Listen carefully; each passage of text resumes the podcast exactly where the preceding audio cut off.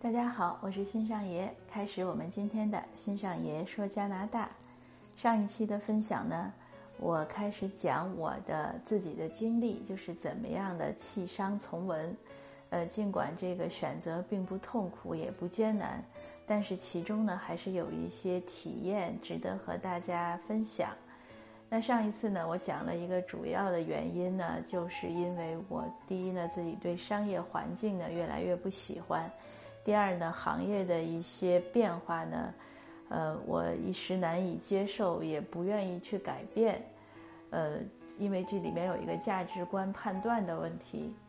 嗯，而且这些事情呢，我觉得没有对错，只有个人的选择吧，应该是这样讲。那上一次那个节目中呢，就是上一个理由呢，其实我有两条理论，所谓的理论吧，总结出来和您说。就是在做选择的时候，当我们遇到困难的时候，我们怎么来分析这个困难？这个以前我也讲过，那我再重复一次，就是你要看一下呢，这个困难是我们个人努力能不能克服的。如果是我们个人努力能克服的，那我们就和他多搏斗，就是所谓的死磕下去。如果觉得自己的努力克服不了，这是一个天然存在的难以逾越的鸿沟。那最好就是早点走，不要跟他浪费时间。比如说我自己这个事情，那这个商业环境呢，不是我能改变的，要么就是我适应它，要么就是我走，否则的话别别扭扭。比如说大家，呃，喝喝就是这个喝订单的可能性，这种应酬，呃，是很多时候必须的。那我非不参加，那这事儿也挺别扭。呃，或者我去参加呢，这个参虽然人在呢，又心猿意马也不好，所以这些事情呢，我觉得都是呃要自己做个选择。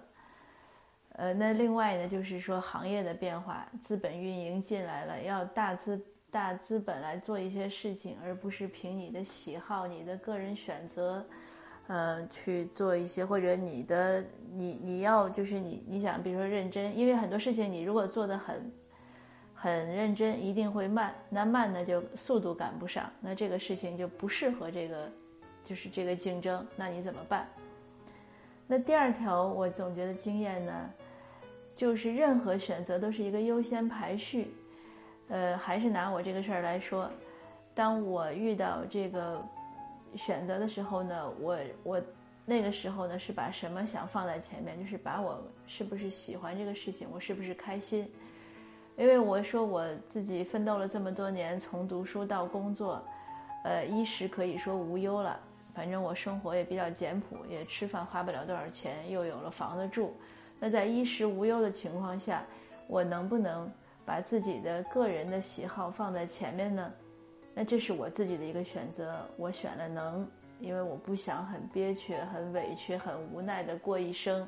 我不想很多事情是为了别人活，呃，为了要满足其他人的一些我认为不重要的愿望而去做一些牺牲，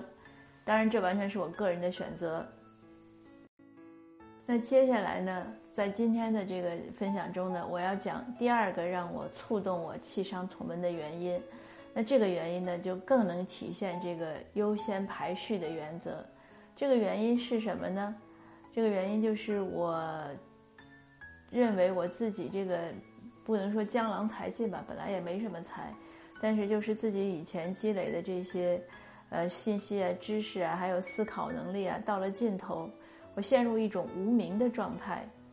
呃，怎么说呢？就是很多事情我能。我知道他一定不是表面的那个状态，但是再深的原因我想不清楚，啊，或者别人跟我一讲，我才知道哦，原来是这样。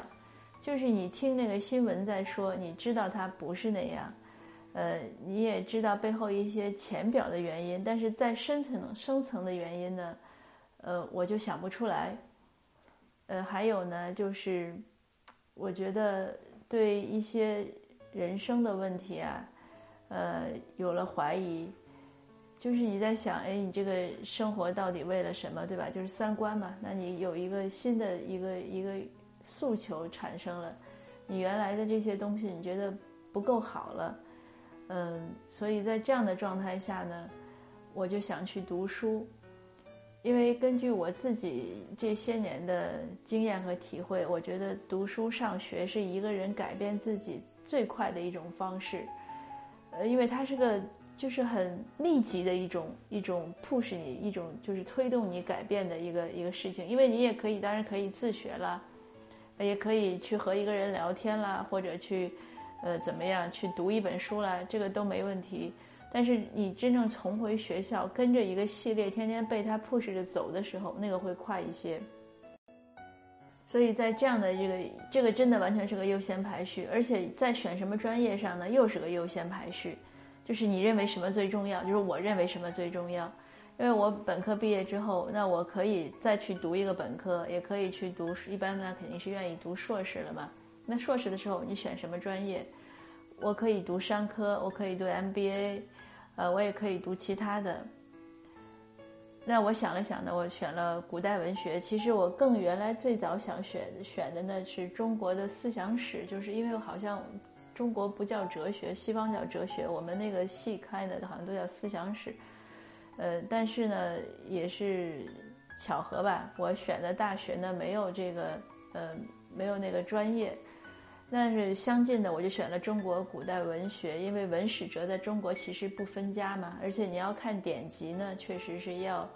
要有一些这个古文的底子。在这儿呢，我就再多说一个题外话。今天有一个群友，一个群主，其实是这样，因为每天我转发我先生写的历史故事，我先生在重写上下五千年，呃，他有简体版和繁体版，我每天转都是繁体版。那个群主呢就说我，他说你是不是可以转简体版？简体作为中文现在什么主要的使用文字怎么怎么样？那我回了他句，我说那个公号同时有简体版。呃，我为什么要转繁体版呢？一个主要的原因呢是，我认为我们华人呢还是尽可能的要认识一些繁体字，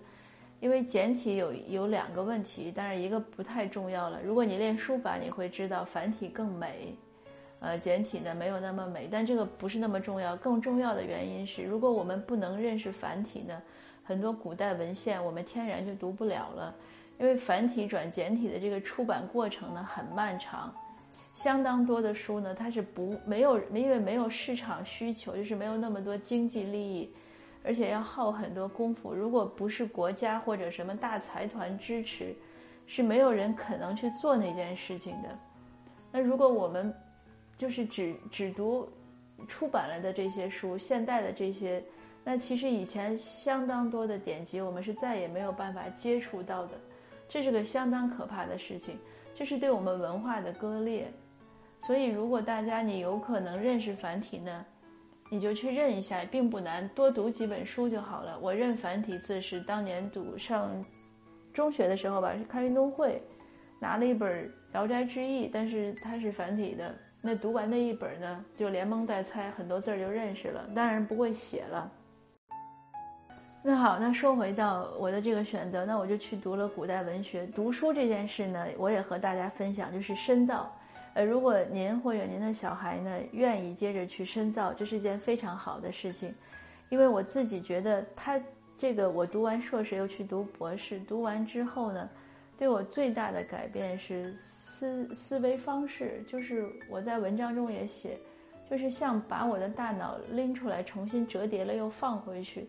它是非常就是对这个思维的这种方法呀，然后力度呀、广度啊、角度啊、深度啊，所有的这些维度都不一样，非常强力的一个触动。为什么呢？因为你写论文的过程就是一个强力的训练过程，就是这个这个过程不是说什么。导师啊，或者是，呃，那个课程有什么秘密？任何一个人，你如果写完硕士论文，写完博士论文，或者写一般的期刊论文，不管你是什么行业，我相信你都是会经历这个训练的。当然，我指的是合格的论文啊，因为这个写论文，那你都要的是一手素材，无论是你实验或者你是。呃，像文科这种查文献，你要一手要原点，你不能说从谁谁谁的书上引了一句原来的话，这是第一。第二，你一定要每一个结论都要去推导出来的，就是有有根据的，当然，我们过去有一些老先生写的书不这样，不不严谨，他会说，呃，我认为，我觉得，或者说，啊，在同一时期，希腊已经怎么怎么怎么样了，那中国肯定会更加怎么怎么样，就是推导一些历史现象，那这都是不严谨的。那真正的严谨的，你就是要从这些这些证据里推出来，而且证据还不能是。是一条，就所谓孤证不证，你要找到两条或者以上的，而且要参照。这个整个的过程中呢，你要查大量的文献。这个查文献呢，真的是要竭泽而渔，就是你能把你能找到的、能查的、能看的，要都看到，这才算合格。在你看这些文献的时候呢，你就会自动、自然而然的视野会变得宽广，心胸会变得宽广。为什么呢？比如说，你可能查了一百条、一百一一百本书，或者一我们就说一百条文献吧，你逐渐得出一个结论 A，但是呢，你查下一条的时候呢，又会发现，它有一个新的、不同的描述，就是对同一个时期，或者对同一个人，或者对同一件事，它角度不同，描述的角度不同呢，那个状况又不一样了，而且这个。你不能说这个我就不管了，那不行。那你要接着往下看，那就会去查更多的。然后你发现哦，还不止两种，可能是三种或者四种或者更多的一些状态。那所有这些这些信息你获得之后，你当然会有一个思考呀，一个一个整合呀，一些这样的判断，得出你的结论。但是你可能最后还是选择了 A 或者是 A 加，但是你要在叙述的同时要把其他的。B、C、D、F 的情况都要写到，而且要有一个分析，为什么你认为它对或者不对？那这样的一个过程下来之后，你可能就不是那么，就是我们说肯定不是杠精了。所以这这样的一个一个过程，就是对整个思维、对整个的这个头脑的训练是很强的，同时能迫使你去看很多很多的书，各种书相关的、不相关的，你可能都会去翻，呃，都要去查。所以这个是我。做选择就是弃商从文，做了这个选择之后的，这个是第二个原因，但是也是相当大的一个收获。因此，我对我小孩就讲，他说他将来要不要读博士？我说如果你只要你愿意，你其实可以一直读，当然也不一定是应届读了，应该工作一段再读呢，可能对一些问题的理解力就更强。当然不读也没关系，可是就是一定要注重这个思维训练，训练过之后呢。你再看人世间很多事情，就会觉得不一样，重点也不一样，呃，或者就是觉得不是那么难以接受，包容心也会不同，呃，会觉得眼界更开阔，而且我觉得其实这样呢，也就拓展了我们自己的生命的广度。那通过这年这些年的读书呢，我就会觉得是什么？就是我们的认知呢，一定要提高。呃，我们生命的长度呢，